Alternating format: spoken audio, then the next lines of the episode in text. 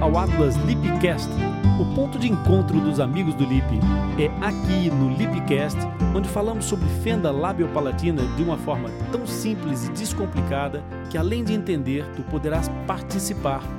Basta enviares uma crítica, uma dúvida ou uma sugestão de tema que o Lip irá incluir num dos próximos episódios. Por isso, fica ligado. Meu nome é Rony Furfuro e eu sou médico dentista. Comigo, aqui no estúdio também, Rita Rodrigues. Olá, Rita. Olá, Dr. Rony.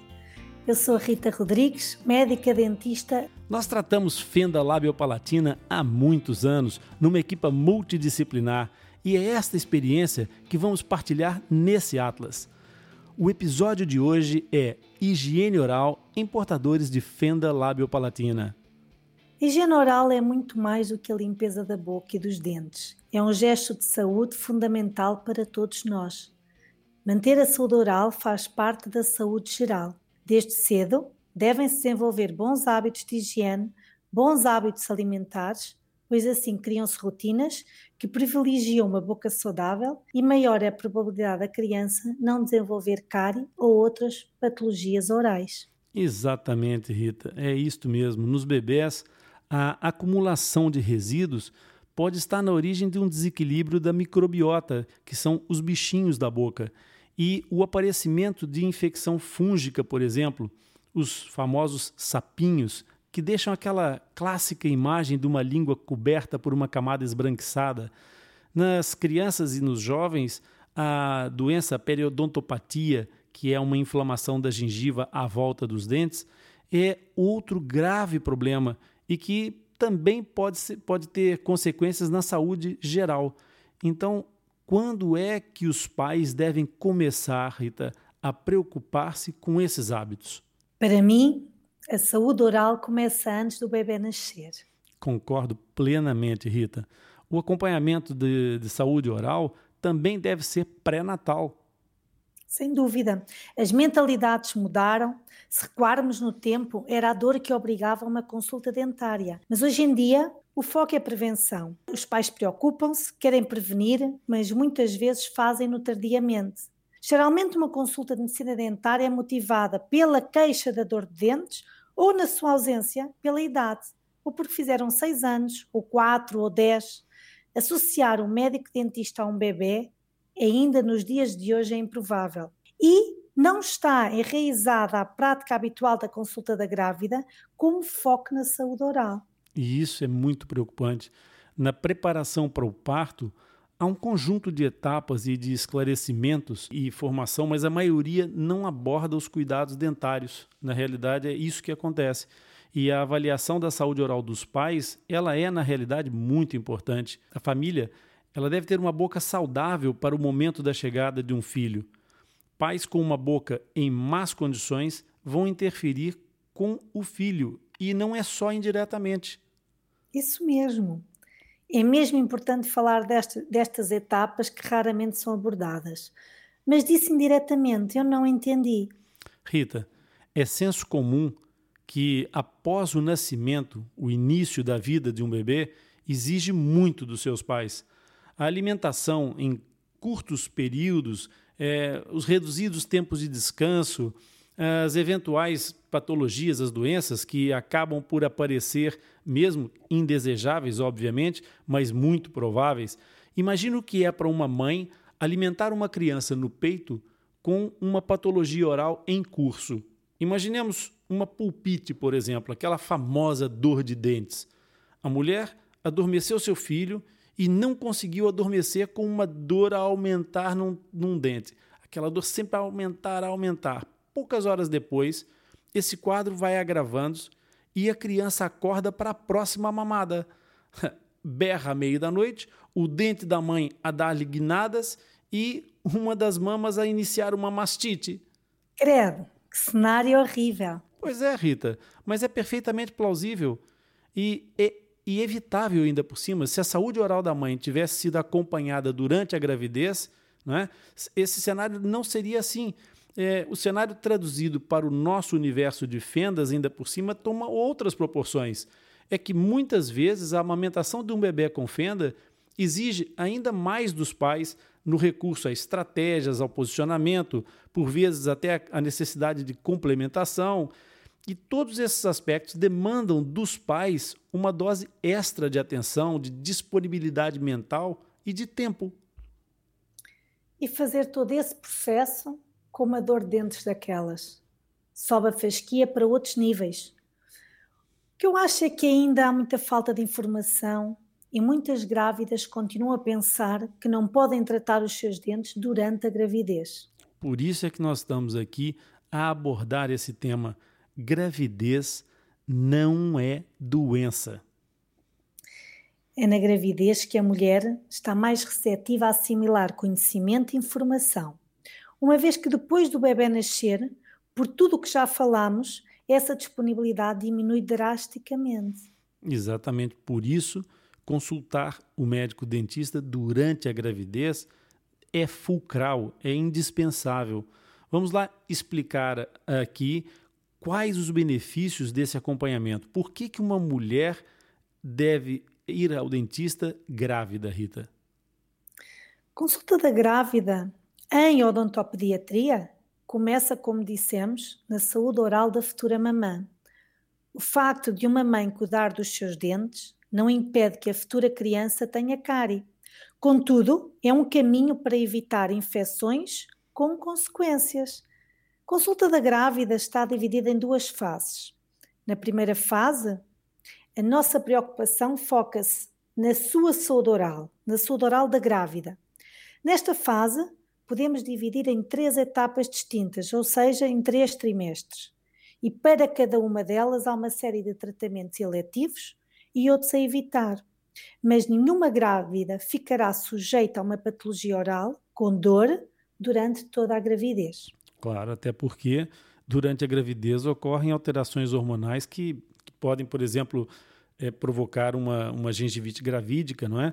Onde se verifica um, um, maior sangramento das gengivas, aquilo que normalmente as gengivas toleram durante a, a vida normal da mulher, no processo durante a gravidez a inflamação torna-se mais evidente, mais iminente. E esses processos podem trazer associados diferentes níveis de manifestação dolorosa. Também se sabe, e é, é, é importante dizê-lo, a relação entre infecções dentárias e partos prematuros. Isso é outra razão porque é muito importante a grávida cuidar da sua saúde oral. Sem dúvida, sem dúvida.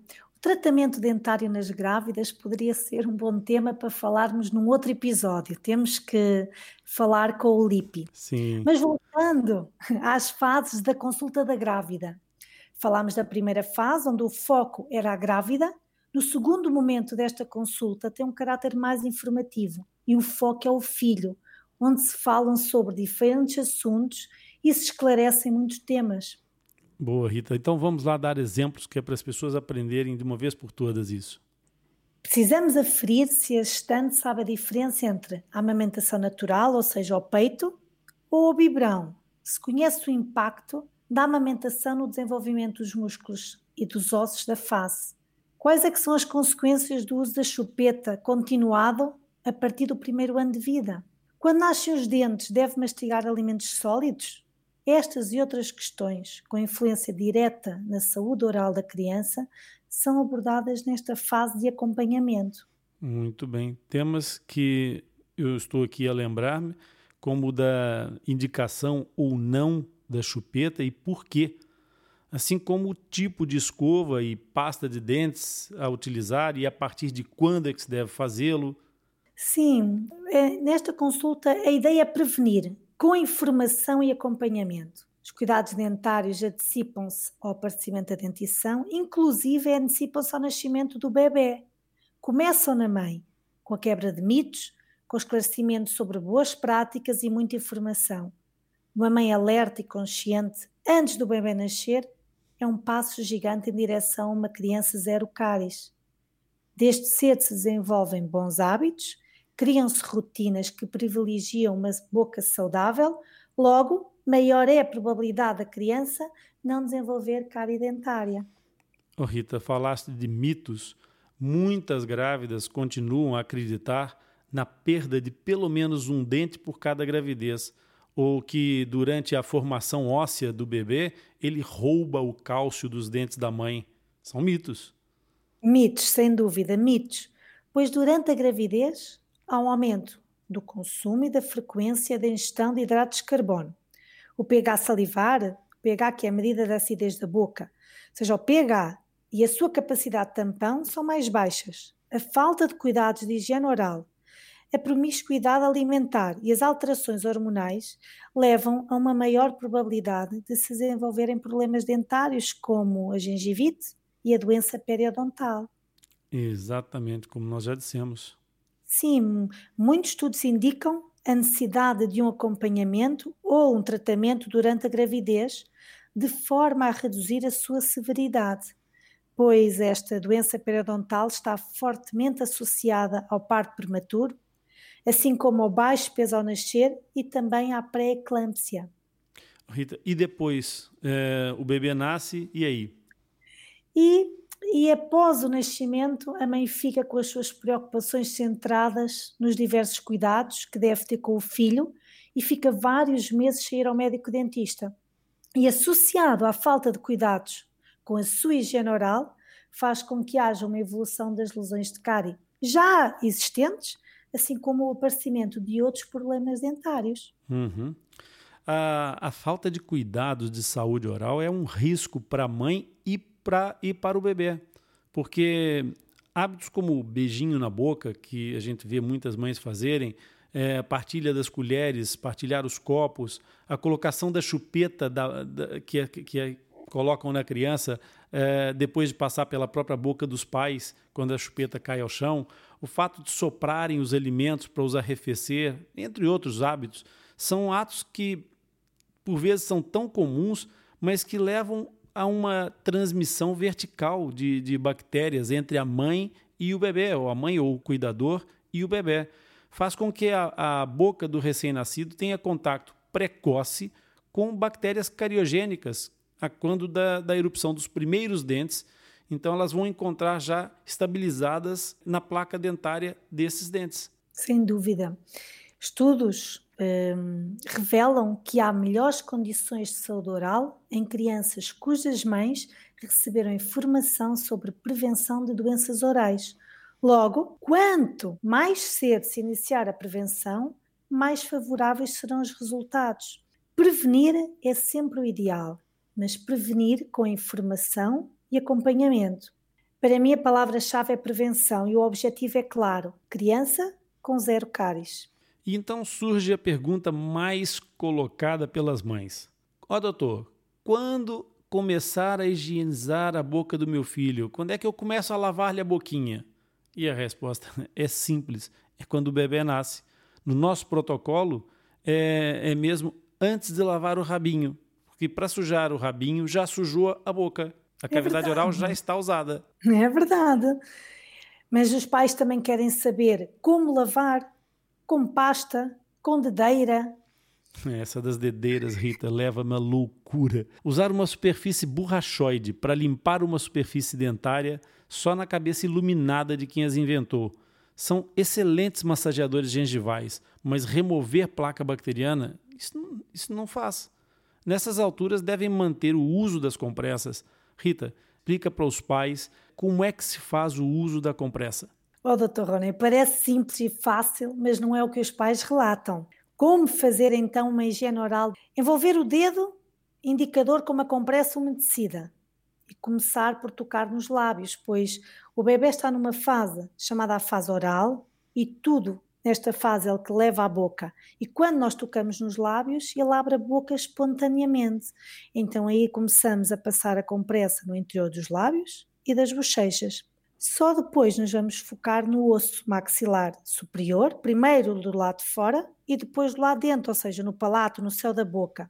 Mas aqui no maxilar superior nós temos um pormenor, que é o freio superior. É aquela prega que existe entre o lábio e o osso, que na maioria das vezes é espesso e curto, mas que é normal para esta idade. Mas de forma a não magoar o bebê, devemos então fazer esta limpeza, primeiro de um lado do freio e depois do outro, nunca no movimento contínuo, para evitar que o magoemos. O mesmo não acontece no maxilar inferior, porque o movimento pode ser contínuo, primeiro do lado de fora e depois do lado de dentro, terminando sempre com a limpeza da língua de trás para a frente. Há um, uma zona, a zona da fenda, a sua higienização exige um, um pouco mais de atenção, pois os pais normalmente têm medo de magoar a criança quando tudo esse receio não procede, já que a dor não é mais do que um mito, pois toda esta região tem o mesmo tecido de revestimento que as restantes áreas das respectivas cavidades. Lembramos que a fenda é um processo de descontinuidade congênita e não é uma ferida. Isso mesmo. Se alguém disse que a paternidade era fácil, mentiu largo. E entretanto, para dificultar, nasce o primeiro dente por volta dos seis meses. E aí? Perguntam os pais. Aí já precisamos de uma escova. E quando nasce o segundo dente, escova e fio dentário. Mas mantemos a compressa tanto para o restante da boca como para esse furador de azeitona. Para quê, doutor Rony? que é isso? Imagina uma azeitona, Rita. Azeitona. Isso. É o único dente que nasceu. É aquele que fura a azeitona e saca o caroço lá do outro lado. então aí as dificuldades aumentam. É. Eu não conhecia essa expressão. Eu não conhecia. E nós estamos aqui para orientar e para ajudar e com bom humor. Nessa fase, nós deixamos de ser meros lactentes quando nascem os primeiros dentitos e passamos a ser roedores. E por isso é muito importante estimular esta fase e esta função. Ademais, não descuidando, obviamente, o nosso objetivo principal, que, considerando que a prevenção dos dentes e a prevenção dos problemas orais não se esgota na higienização. Esclarecemos sempre e orientamos sempre os nossos pequenos heróis relativamente aos hábitos alimentares a adotar, porque se houver problemas de déficit ou de excesso ponderal, vão ser encaminhados para consulta de nutrição, tema que nós vamos falar em breve num outro episódio Lipcast. Entretanto, quando nascem os molares de leite, e deve acontecer a alteração das texturas dos alimentos, pois se já têm estes dentes, eles têm como função moer.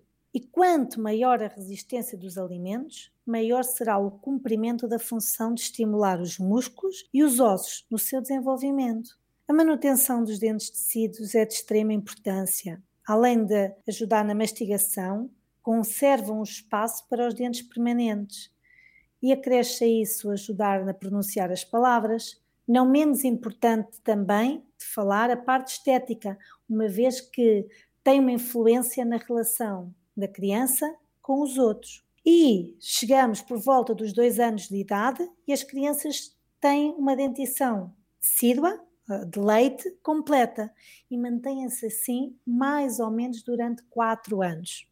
Exato, com efeito, então, Aqui importa ter atenção desde muito cedo à posição dos maxilares. E se observadas algumas alterações ósseas, essas devem ser avaliadas.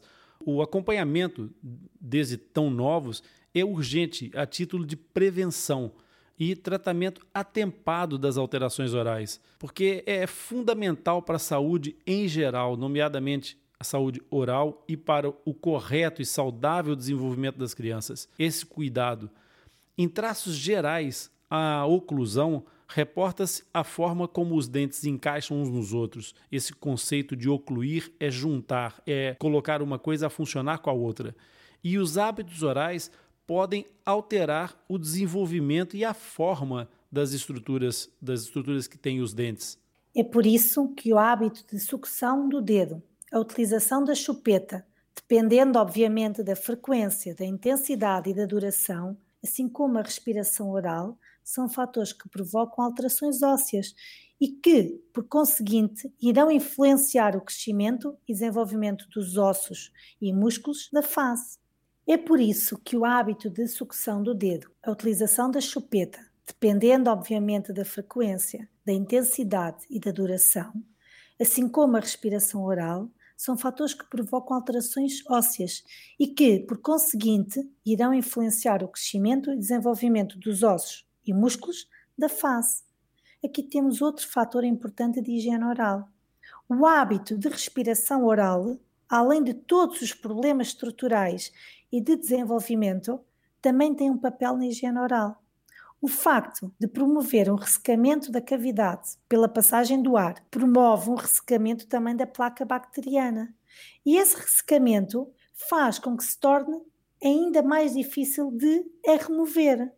Além disso, o fator inflamatório que o acúmulo de placa bacteriana agrega é agravado também pelo fator inflamatório que é o ressecamento da mucosa oral. Por isso, devemos restabelecer estas alterações o quanto antes, ainda na dentição decídua, porquanto o nosso objetivo é, se necessário for, corrigir a estrutura basal dos dentes. Ou seja, o osso, que em última análise é a raiz do problema da malposição dentária. Mas, entretanto, surgem os primeiros dentes permanentes, que podem iniciar a sua erupção em média aos 6 anos, que não só nascem pela troca dos dentes de leite, mas também nascem molares, sem nenhum dente de leite cair. Isso. Esses molares permanentes são dentes de extrema importância, pois são os primeiros pilares da dentição permanente, são os pilares da oclusão. São eles que têm uma anatomia muito mais pronunciada do que os dentes de leite, dos dentes descidos, e é nessa idade muito importante reforçar as instruções de higiene oral, avaliar a necessidade de fazer o selante desses dentes, porque eles têm uns sulcos muito profundos e isso faz com que a comida, os restinhos, fiquem lá retidos. Verdade. São dentes que nascem cedo e que têm que durar a vida toda. E é por isso que é extremamente importante ter uma ótima higiene oral, escovando corretamente os dentes pelo menos três vezes por dia. Usar o fio, mas ter também uma correta alimentação. É, até aos seis anos, a responsabilidade da remoção da placa bacteriana numa criança, uh, Rita, é dos pais. São seis anos para a criança treinar e preparar-se para assumir a, a escovagem dos seus dentes. Depois dos seis aos dez, são elas próprias a escovar os seus dentes, mas sob a rigorosa supervisão e, se necessário, também sob colaboração dos pais. Só a partir dos 10 anos, a criança tem maturidade e coordenação motora fina suficiente para cuidar-se sozinha.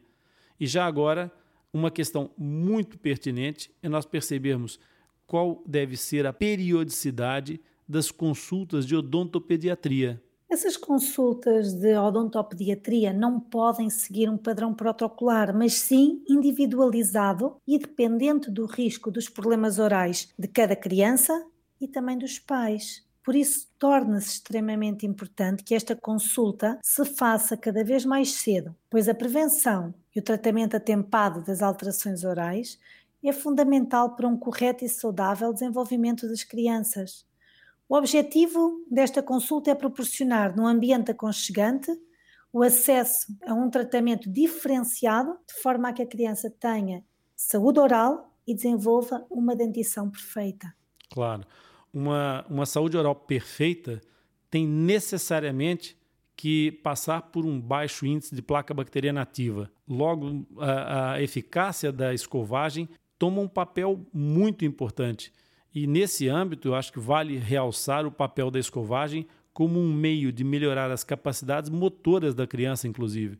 Capacidades essas que, num efeito de cadeia cíclica, promovem maior eficácia na limpeza.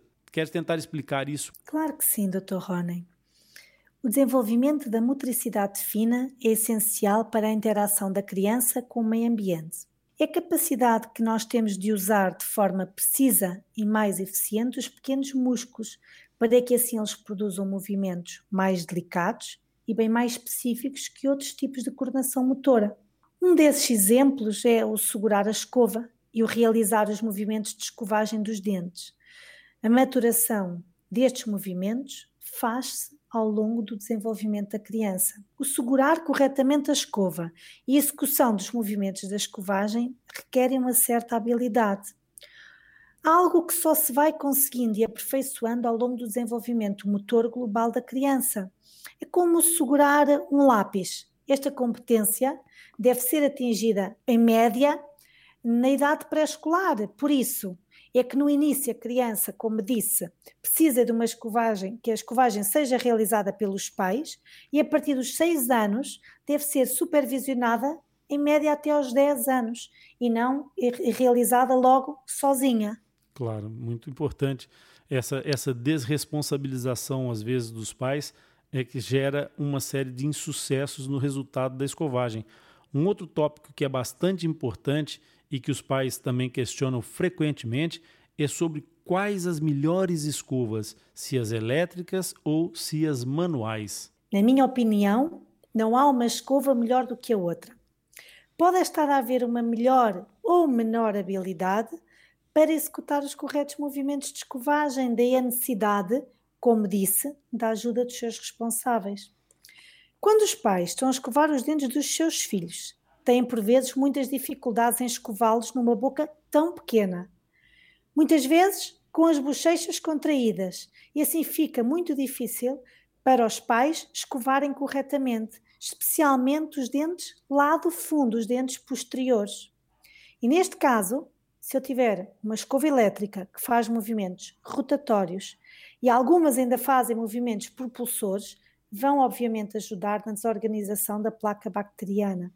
Mas por outro lado, caso seja a criança a escovar com uma escova elétrica, muitas vezes o que acontece é que elas não fazem os movimentos de escovagem, ficam apenas com a escova na mão e passam em cada dente sem fazer os movimentos.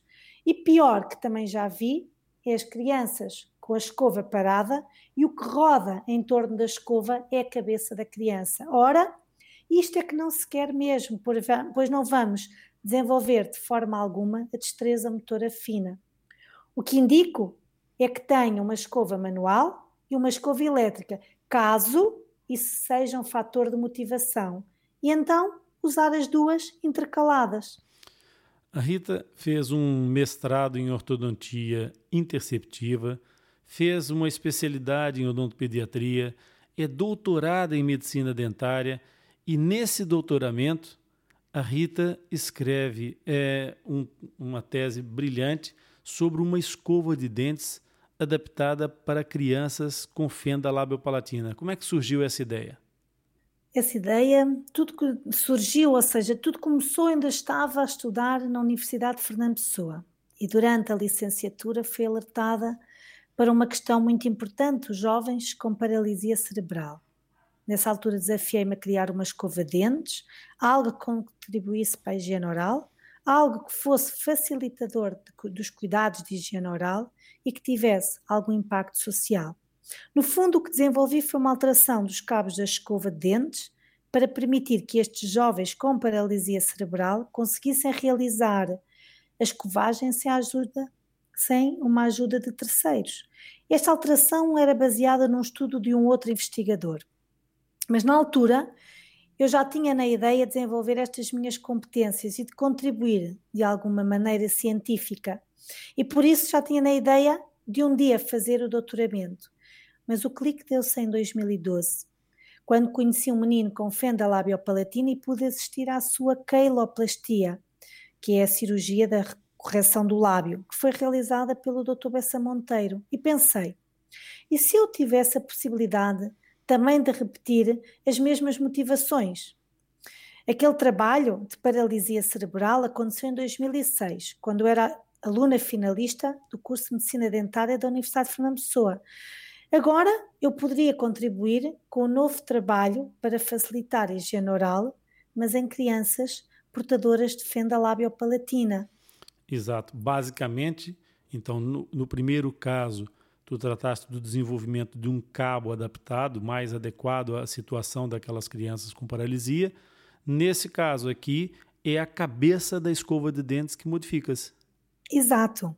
Obviamente que a ajuda no desenvolvimento teve que ser de quem de perto acompanha estes meninos e vive com eles e com os pais as dificuldades do seu dia a dia. Quem me apoiou neste trabalho mais propriamente foi o Dr. Roney. E por isso eu só tenho que agradecer, porque tenho a sorte de estar rodeada de boas pessoas. O objetivo foi facilitar a higiene oral de uma área difícil de escovar. Foi a área da fenda. E os resultados são maravilhosos, Rita. Foram, sim, foram. Verificou-se uma redução da placa bacteriana nessa zona, na zona da fenda, e além disso, os pais relataram um maior, uma maior confiança na higienização daquela zona. Muito bem. Hoje, Rita, em jeito de conclusão, os nossos objetivos passam por todos os dias contribuir um pouco mais para encurtar os caminhos de, de um percurso que é inevitavelmente longo. A maratona do tratamento desses pacientes pode ser apenas um caminho diferente de todas as outras maratonas, sem que seja necessariamente penoso. Sem dúvida. E falando da consulta da odontopediatria, porque esta consulta tem na prevenção o grande foco. Nela reside a solução antes da sedimentação do problema. Para mim, o lema é prevenção. Muito bem. E eu acrescento que ideal será ver a grávida, mas perfeito seria que a mulher que está a pensar em engravidar esteja já em acompanhamento regular com todas as pessoas, de forma a garantir que todos tenhamos uma saúde oral boa, sem problemas e não correndo riscos desnecessários de saúde geral, porque também a saúde oral interfere com a saúde geral. Muito obrigado, Rita, e até um próximo episódio que vamos começar a planear, ok? Ok, doutor Rony, eu também quero agradecer. Muito obrigada. Bom, tu já te tornaste um mapa já partilhaste com um amigo a tua experiência? Para viabilizar a continuidade e o crescimento do projeto Atlas, nós disponibilizamos alguns conteúdos complementares para quem estiver interessado. Serão vídeos demonstrativos de técnicas e de recursos, dos quais nós falamos nos episódios do podcast. Esses vídeos estarão no canal do YouTube do nosso Atlas mas sendo um conteúdo que implica a alocação de muitos mais recursos, para os tornar viáveis, os vídeos serão disponibilizados numa área reservada para acesso exclusivamente aos Mapa Lipcast. O que é Mapa Lipcast? Lembra-se? Mapa Lipcast são os membros ativos do projeto Atlas Lipcast. Não faças confusão. O podcast é aberto a todos e estará sempre disponível para tu ouvires quando e as vezes que quiseres. Apenas o canal do YouTube ficará numa área de acesso restrito. Se quiseres tornar-te um mapa Lipcast, podes ir ao site www.atlaslipcast.com e lá encontra as diversas maneiras de entrar para essa comunidade. Com a tua ajuda, nós poderemos criar mais conteúdo, expandir a nossa capacidade de ajudar mais pessoas e, quem sabe, até onde é que poderemos levar esse projeto. Se não puderes tornar-te um mapa, há outras formas de nos apoiar. Partilhando, classificando com as tuas estrelas o nosso podcast, deixando um comentário, é através desse apoio que nos tornaremos visíveis para os motores de busca na internet fazendo com que quem procura esse tema encontre-nos. Agora eu quero agradecer-te a ti que estás desse lado a ouvir-nos e espero que este episódio todos os outros que produzimos te ajudem a colocar um pouco mais de luz e esclarecimento sobre o tema da fenda labial-palatina. Se gostaste do nosso podcast, da nossa mensagem, subscreve o Atlas Lipcast, partilha. Vamos fazer o podcast atingir o maior número de pessoas e, em troca, nós vamos ajudar-te a entender e a aprender mais sobre esse tema que é tão apaixonante para todos nós. Fica ligado, pois o próximo episódio vai ser incrível e eu tenho certeza que tu vais gostar. Visita o nosso site, o LIP espera por ti. Obrigado pela tua audiência, por estares conosco nessa jornada.